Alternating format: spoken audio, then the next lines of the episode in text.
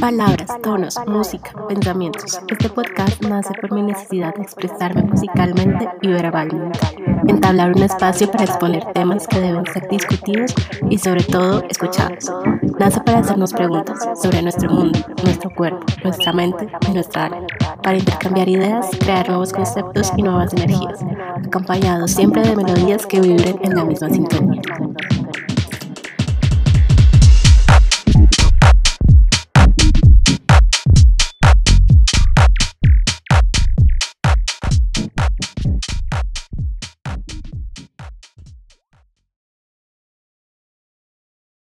Hoy nos acompaña Carolina Jiménez. Ella es abogada especializada en derechos humanos y derecho en la industria de la moda. Carolina es una mujer cosmopolita que ha tenido la oportunidad de vivir en varios países de nuestro continente, lo que hace que tenga una visión más amplia y que pueda identificar y entender diferentes conceptos y movimientos propios que se dan en los diferentes países de Sudamérica. Al igual que nuestra invitada anterior, Carolina tiene raíces del Pacífico colombiano y está aquí para compartir con nosotros todo su conocimiento relacionado con la moda y la cosificación del cuerpo de la mujer, género y la heteronormatividad. Sabemos que este es un tema extenso, por consiguiente, queremos en este primer podcast hablar un poco sobre la historia de la opresión de la mujer a través de la vestimenta, cómo la moda ha evolucionado pasando de ser una simbología atribuida a un género a convertirse en un movimiento estético que puede servir como una gran herramienta para movimientos progresistas como lo es el feminismo. Las palabras claves de este episodio son moda, vestimenta, cuerpo femenino, género y heteronormatividad.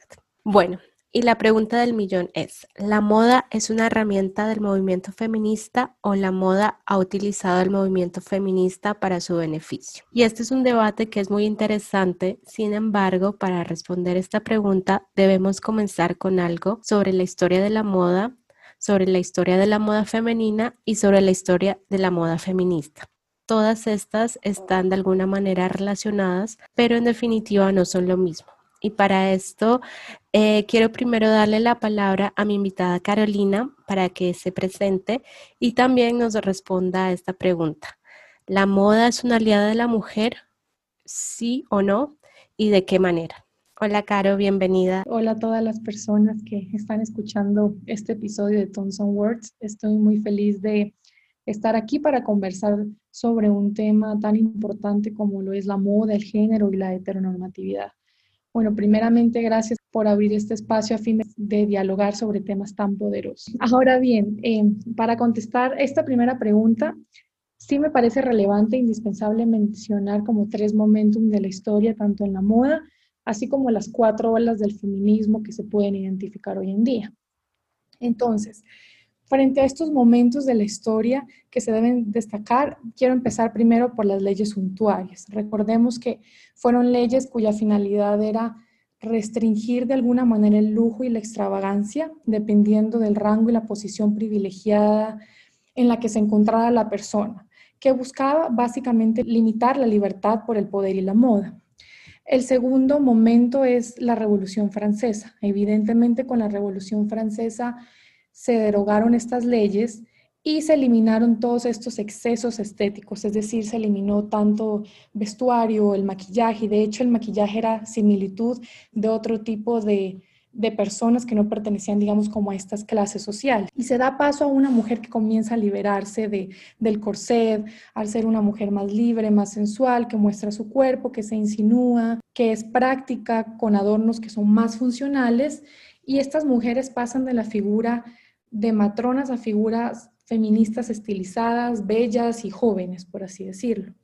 Y este tercer momento es el conocido como el de Coco Chanel.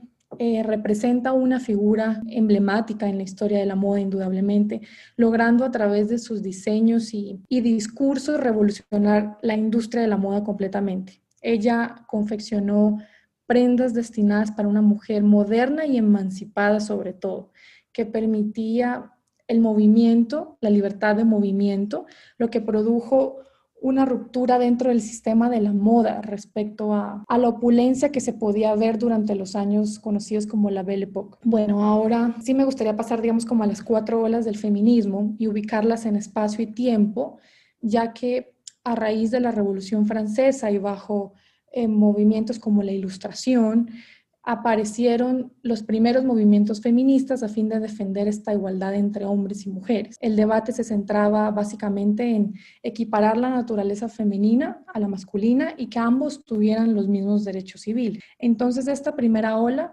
tuvo lugar entre el siglo XVIII y más o menos a principios del siglo XX. Concretamente estamos hablando de más o menos 1840, 1960 lo que contribuyó como a moldear los primeros conceptos del feminismo. Ahí surge en 1791 como la Declaración de los Derechos de la Mujer y la Ciudadanía, después de que en 1789 se hubiese dado una Declaración de Derechos del Hombre y el Ciudadano, que fueron documentos que sirvieron como sustento para los derechos humanos, pero que no se contemplaban los derechos de la mujer en ese entonces. Por su parte, eh, la segunda ola tuvo lugar más o menos desde mediados del siglo XIX hasta la segunda mitad del siglo XX, esto es 1850 hasta los años 60, donde el discurso se centró en impulsar el sufragio femenino básicamente. De hecho, ahí aparece el concepto como tal del feminismo, que se le atribuyó a una militante francesa que lo empleó en su periódico La Citoyenne en 1882, figura de una filósofa francesa que es Simone Beauvoir, quien publicó un libro que es reconocido, digamos, dentro de este movimiento, que es el segundo sexo, y ahí surge como tal la teoría feminista. Además que era importante, es importante destacar, ¿no? Que durante estas décadas las feministas lucharon contra mandatos de la moda para alcanzar ese éxito en el ámbito profesional y lograr que sus ideas políticas fueran escuchadas en una sociedad patriarcal. Bueno, ahora la tercera ola tiene lugar desde la década, de los 70 hasta más o menos los 90. Bueno, hay algunos que dicen que esta tercera ola se extiende hasta la actualidad, pero aún así se diferencia y, y hay personas que consideran que es hasta los años 90. Y aquí los, la lucha de las mujeres se centró en varios temas tales como la sexualidad, la familia, el trabajo afuera del hogar y sobre todo la reproducción. Y finalmente, la cuarta ola, que es considerada como muchos el cambio de paradigma, ya que se empiezan a conocer los movimientos mundiales, como el Me Too, como Ni Una Menos, eh, como el No es No, y se traspasan fronteras de tal manera que hay hombres que también defienden estos movimientos y aparecen expresiones entre las mujeres como la sororidad. Entonces, bueno, eh, teniendo como claro estas etapas o estos momentos de la moda y estas olas del feminismo, me gustaría responder a tu pregunta. Indudablemente la moda fue una herramienta vital para el movimiento feminista, ya que basta con observar a través de la historia cómo la moda sirvió de instrumento para que las mujeres protestáramos y exigiéramos un reconocimiento de nuestros derechos. La moda ha servido para conseguir ese empoderamiento. No obstante, y una de las cosas que estuve, bueno, que, me pone a pensar esta pregunta es, eh, desde otro punto de vista, Lastimosamente hoy en día podría considerarse lo contrario, ya que digamos que se le ha exigido y se le ha atribuido una carga a las mujeres para hacer statements a través de lo que lucen o a través de lo que llevan. Entonces, en este punto, podría decirse que el movimiento feminista consiste en una herramienta para la moda. Basta con observar, por ejemplo, algo tan sencillo como fue la posesión del nuevo presidente de Estados Unidos, eh, Joe Biden. Todo el mundo era centrado en qué era lo que iba a pasar con Jill Biden y con Kamala Harris, eh, qué colores iban a usar, qué iban a llevar, qué diseñadores iban a, a, encargarse como de confeccionar estas prendas. Entonces, aquí el discurso se ha cambiado un poco y hablo de lastimosamente porque me parece que en principio eh, sí estaba correcto como que fuera al contrario, que, que la moda sirviera como manera de empoderamiento para las mujeres, pero pues hoy en día se le han atribuido incluso más cargas a las mujeres y, y, en lo que lucen o en lo que llevan. Y en cómo lo deben llevar también, ¿no? ¿Qué es lo que deben lucir las mujeres? ¿Cómo lo deben vestir? ¿En qué momentos? Es un poco como una regla para la mujer la moda pero también eh, lo que me hace pensar mucho en esta época, como tú dices, es que el movimiento feminista le ha servido a la moda en sí, a la industria de la moda para su beneficio económico, ¿no? Quiero que hablemos un poco sobre, sigamos hablando sobre la historia y algunas vestimentas que han sido prendas de opresión y de cosificación del cuerpo de la mujer. Las llamamos de esa manera ya que, bueno, sabemos, por ejemplo, que en septiembre de 1968 cientos de mujeres tiran sus sujetadores eh, porque es una libertad de esa moda dominadora, es machista, es patriarcal. Entonces, Caro, comencemos conversando sobre estas prendas como son el corset, el brasier.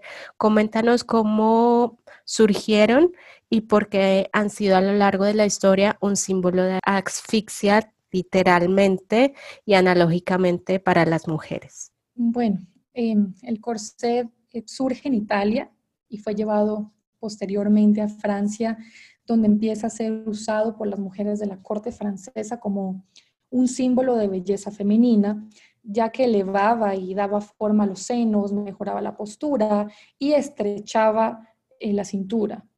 No obstante, a finales del siglo XIX aproximadamente, los corsets empezaron a ser considerados peligrosos ya que promovían tanto visiones promiscuas de los cuerpos femeninos y habían riesgos obvios para la salud también. Por su parte, algunos historiadores atribuyen la creación del sostén a un personaje llamado Hermione Cadol, si no estoy mal, eh, una francesa, que en 1889 dividió este corset en dos partes. Ahora, tanto el corset como el sostén o, o brasier han sido un símbolo de asfixia en tanto que son prendas que conspiran, por así decirlo, contra las leyes de la naturaleza. ¿Por qué? Porque inhiben el movimiento de la mujer y sabemos que mm, fueron temas de lucha por el movimiento feminista y aún siguen siéndolo en muchos países. Por ende, em, la eliminación del corset significó la libertad completa, de, bueno, en ese momento como una manera de, sentirla completa al, liberarse, a quitarse este corset en las mujeres y cambió la moda, ya que cambió la posición de la mujer en la sociedad. Eh, esto simbólicamente permitió una mayor movilidad social, digamos que un tipo de independencia de los hombres y el matrimonio, la capacidad de trabajar por un salario y bueno, el movimiento físico y la comodidad. Entonces, eh, esta fue como la gran liberación y este fue como la expresión literal de lo que significó para ellas eliminarse, quitar los corsés y quitarse los brasieres. Interesante como ver cómo la opresión de la mujer empieza desde su cuerpo, bueno, desde siglos atrás con su movilidad. El tema de la, de la cosificación del cuerpo femenino mediante la moda es un factor eh, que es verdadero y que hasta el día de hoy tiene consecuencias. Vemos estándares de belleza que nos dicen cómo ser, o cómo no ser. Y muchos de estos están basados en un sistema misógeno que quieren marcar a la mujer como una cosa, una cosa que debe tener ciertas medidas, que debe vestir de determinada manera y que su ropa debe resaltar ciertos atributos que son los que el sistema patriarcal considera que son destacables. Entonces, Caro, ampliemos por favor esta información sobre la objetivización del cuerpo femenino en la moda a través del tiempo. Como tú bien lo dijiste, Kate, definitivamente el cuerpo femenino ha sido cosificado tanto en la industria de la moda como en la sociedad en general, ¿no? A lo largo de la historia. Un claro ejemplo sería el que mencionamos hace un momento, el corset, que buscaba precisamente destacar estos atributos de la mujer y ser objeto de deseo para el sexo opuesto. Y de hecho, en la actualidad aún podemos observar esta cosificación de manera clara, porque están los estándares de belleza dentro de nuestras sociedades como la delgadez, el cabello y las uñas largas, los cuerpos tonificados, el uso de tacones o estiletos y bueno, ciertos comportamientos también etiquetados como, eh, como femeninos, ¿no? como la postura, la manera en la que baila, la manera en la que camina.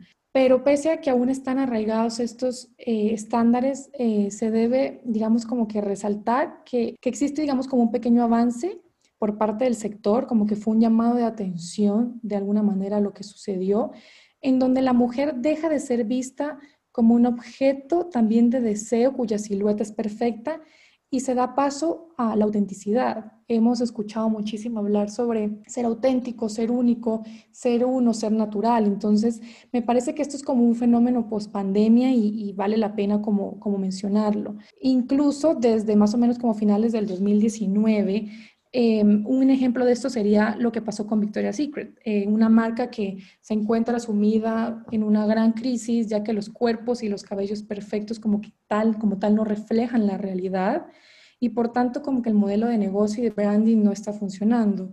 Mm, contrario sucede con una marca de lencería de Rihanna, la cantante, que ha sido, digamos, un completo éxito. ¿Por qué? Porque busca ser inclusiva busca eliminar y erradicar estos estándares de belleza partiendo desde la moda, partiendo desde el momento de vender, dejar de imponer esto y dejar de enseñarle como a, las generaciones de ahora y a las futuras de que esto es lo perfecto y nada puede ser contrario, no, para nada, sino que hay que ser auténtico y, y dejar de ver a la mujer como una cosa, como un objeto de deseo, de, de, de, de, todas estas, estas tendencias que giran alrededor, porque también trae consecuencias a nivel interno dentro de una sociedad. Es decir, da paso a los feminicidios, da paso a los altos índices de violencia contra la mujer. ¿Por qué? Porque la mujer no es considerada como un ser sintiente, como un ser igual que un hombre. Entonces, eh, definitivamente esto es importante que se haga y si puede hacérselo también desde la industria de la moda, eh, maravilloso. Estas nuevas marcas buscan como dejar de generar un modelo sino ser inclusivos y que cada una se sienta, cada una de las personas se sienta conforme con su cuerpo. Y mira que tú hablaste sobre el movimiento sufragista y bueno, un suceso que marca un antes y un después de la historia para las mujeres, la firma de la Declaración de los Derechos Humanos en 1948, en donde se reconoce el derecho al voto femenino como un derecho fundamental. Y esto hace parte de un movimiento llamado el movimiento sufragista, el cual buscaba que las mujeres participaran en la democracia. Este se basó en una campaña que utilizaba tres colores que en la época se pusieron, por decirlo así, de moda, que fue el verde, el blanco y el violeta. Cada uno de estos tiene una simbología muy importante que se usa y se tiene en cuenta hasta la modernidad. Y me gustaría que nos explicaras la simbología de estos colores, su significado y la importancia que tienen para, para el movimiento feminista actual. En, efecto, eh, como lo mencionaste, fue en 1948 donde se reconoció el derecho al voto o sufragio eh, como fundamental en los instrumentos internacionales, pese a que existieron fechas anteriores en las cuales se reconocieron incluso en Latinoamérica. Pero ahora bien, en la moda, en la política y el feminismo, a pesar de ser conceptos difíciles de conciliar como en su totalidad, funcionaron de forma perfecta para erradicar el estereotipo de la mujer trabajadora e intelectual que usaba ropa masculina, por ejemplo.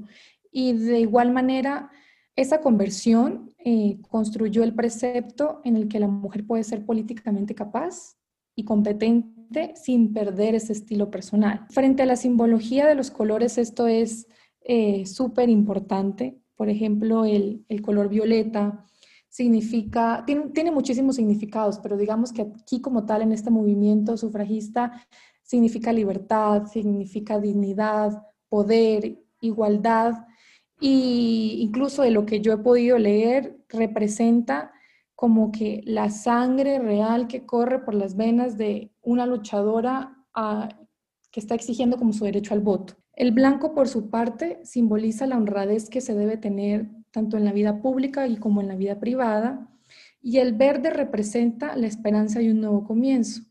Sin embargo, en este movimiento también el verde significa libertad sexual. Interesante saber que estos colores tienen una simbología y un porqué. Y hablando de colores, yo quiero tratar algo que lamentablemente eh, se encuentra todavía muy arraigado en la moda y es el género y la heteronormatividad. Y quiero hablar contigo de dos temas que me parecen importantes. El primero es la ropa azul y rosa. Niñas vistan de rosa y los niños de azul.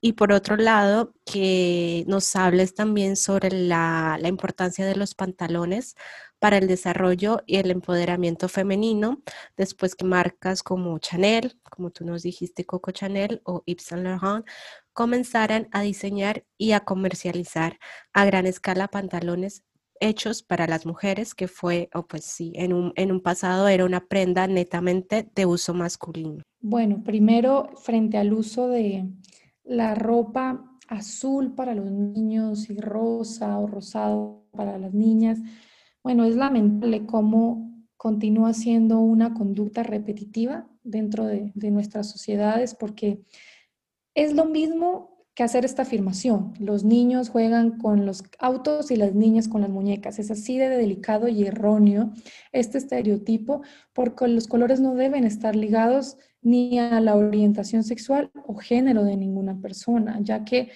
considero que todos tenemos la libertad de usarlos dependiendo del mensaje o el statement que nosotros queramos hacer. Y, es, y eso también está eh, arraigado en la forma en la que nos crían en sociedades latinoamericanas, sobre todo, ¿no? Por ejemplo, los horarios de salida, los horarios de regreso, las mujeres no pueden andar después de cierta hora. Entonces, todo esto conforma ese conjunto de, de estereotipos y creencias que, que deberían desaparecer. Lo mismo sucedía con, los pantalones, ya que fue durante la Primera Guerra Mundial, si no estoy mal, cuando Coco Chanel revolucionó la industria de la moda y, a través de la confección de prendas destinadas a, una mujer moderna, a una mujer de ese siglo que quisiera liberarse de patrones y estereotipos impuestos. Esto eh, supuso un cierre de una época en donde la mujer era asociada a prendas como volantes, vestidos, corsets, sostén, eh, eh, mucha pompa, todo, todo, o sea, la mujer no se podía mover y a la vez abrió un sinnúmero de oportunidades para que las mujeres pudiesen participar activamente en este nuevo siglo, preponderando derechos como la igualdad y la libertad. Digamos que ahí es cuando hablamos sobre el pantalón específicamente, esto vislumbra la forma en la que la moda sirvió como instrumento para el feminismo ya que a través de una prenda tan sencilla como un pantalón se consiguió una liberación una manifestación de algo que las mujeres querían decir en su momento y que antes era impensable. En definitiva, bueno, el uso del pantalón en las mujeres fue un suceso determinante en la historia de la moda y en la historia del feminismo. Y también vemos que hace años atrás eh, los hombres, independientemente de su inclinación sexual, también están usando cada vez más faldas o vestidos. Eso a mí personalmente me parece algo muy destacable y positivo, ya que están dejando eh, atrás y a un lado esa normativa de género y están rompiendo, también rompen con paradigmas y bueno, a mí me parece buenísimo. Y tú, Caro, que eres experta en moda, dime qué opinas sobre, este, sobre esta tendencia y este suceso. Pues comparto tu postura rotundamente porque me parece maravilloso, la verdad, el cambio de mentalidad que hay en algunos países, sobre todo en aquellos en donde cada vez son más repetitivas estas conductas, como que un hombre se atreva a usar una falda. Es un mensaje lleno de demasiado poder para sociedades en donde reina aún el machismo y la misoginia. Desde mi punto de vista, no deberían existir, como lo mencioné hace un momento, existir prendas asociadas a un género o a una orientación sexual y tampoco a las emociones, ¿no? Porque eh, sabemos que incluso las emociones, las mujeres tenemos más libertad de sí, expresar. De acuerdo y los hombres no, y si el hombre expresa más, entonces su hombría disminuye, entonces eso también es muy importante, lo cual esto supone un cambio abismal que todos entendamos que no debe existir esa creación tan arraigada de identidad de esto es masculino y esto es femenino, acorde ni a las prendas, ni a las conductas, ni a los trabajos, ni las emociones. Y sé que el movimiento feminista acoge a millones de tipos de personas con millones de gustos en cuanto a la moda se refiere. Eh, como tú dices, vemos que, vemos que la moda ha evolucionado y que en este nuevo milenio se fortalece con una visión más consciente, feminista, antigénero, que busca que los estándares de belleza desaparezcan y que las mujeres nos empoderemos con nuestra vestimenta, cualquiera que ya sea, así sea que mostremos nuestro cuerpo, no lo mostremos, nos vistamos con falda o pantalón de rosa o de azul. Lo importante es que lo hagamos desde una decisión propia y de poder para terminar con esta conversación, si tú nos puedes hablar de algunas marcas que tú conozcas que en realidad están conectadas como esa visión y filosofía de este nuevo milenio y feminista. Las casas de moda y marcas cada día son más conscientes de la importancia de romper con estereotipos como los cuerpos perfectos, como las visiones limitadas de género, entre otras, como bien lo has mencionado y se preocupan por dar un mensaje útil y positivo, sobre todo a la juventud y, las generaciones que vendrán. Digamos que un claro ejemplo, eh, que de hecho lo mencioné un poquito más arriba, fue, bueno, es una marca que es Savage for Fenty de Rihanna. Em, como mencioné, esto ha causado revuelo, ha creado, ella ha creado un emporio a través de la inclusión de la mujer y se han roto muchísimos estándares de belleza. Otra marca podría ser Desigual, que en su campaña, bueno, en una de sus campañas que hizo con una modelo conocida hoy mundialmente, que es Win Harlow, ella es una modelo que padece una enfermedad denominada vitíligo, creo que, creo que eh, es esta la enfermedad que ella padece, que consiste en una degeneración cutánea que provoca la desaparición de la pigmentación de la piel. También hay marcas, por ejemplo, como Dove, ya si nos vamos a la industria de cosméticos, ¿no? Entonces, ella, eh, esta marca ha generado conciencia a través de una campaña de mujeres reales, donde podemos observar mujeres adultas, mujeres jóvenes de distintas tallas. Y otra de las campañas que a mí me llamó mucho la atención, que, que vi el año pasado, que es de nosotras, que es la marca de, de, todas las toallas higiénicas, de todos estos insumos eh, íntimos que debemos usar las mujeres, que después de tantos años, por fin, y es la primera vez que yo lo veo en una campaña publicitaria, decidió incluir a mujeres de distintas edades, ¿no? Porque siempre incluía mujeres más o menos entre los 18 y 25 años, pero esta vez de todas las edades. Y lo más importante es que se atrevió por fin a colocar el color rojo a la sangre y no azul, como siempre se había hecho. Veíamos las campañas y era la sangre azul, azul y mostraban cómo funcionaba, pero esto es por primera vez lo puso del color que era. Entonces, eso refleja un cambio de mentalidad, de que ya la sociedad no se alarma, de que hay temas cada vez menos susceptibles de tratar, sin tanto tabú. Así que para mí esto es, yo sé, es el principio de algo, pero, pero bueno, me parece que estos primeros pasos nos van a llegar a, a que se revolucione aún más esta industria de la moda y todavía temas que faltan por tratar dentro de nuestra sociedad. Es verdad que vamos por buen camino, aunque hay mucho que trabajar, pero hay la esperanza de que vamos a formar como un futuro más inclusivo eh, para las mujeres y también para los hombres y también para las personas transgénero y de todos los géneros que, cada uno se, se identifique. Caro, mil gracias por hacer parte de este podcast y hablar de estos temas que nos instruyen y que nos crean curiosidad y más preguntas, que eso es lo más importante.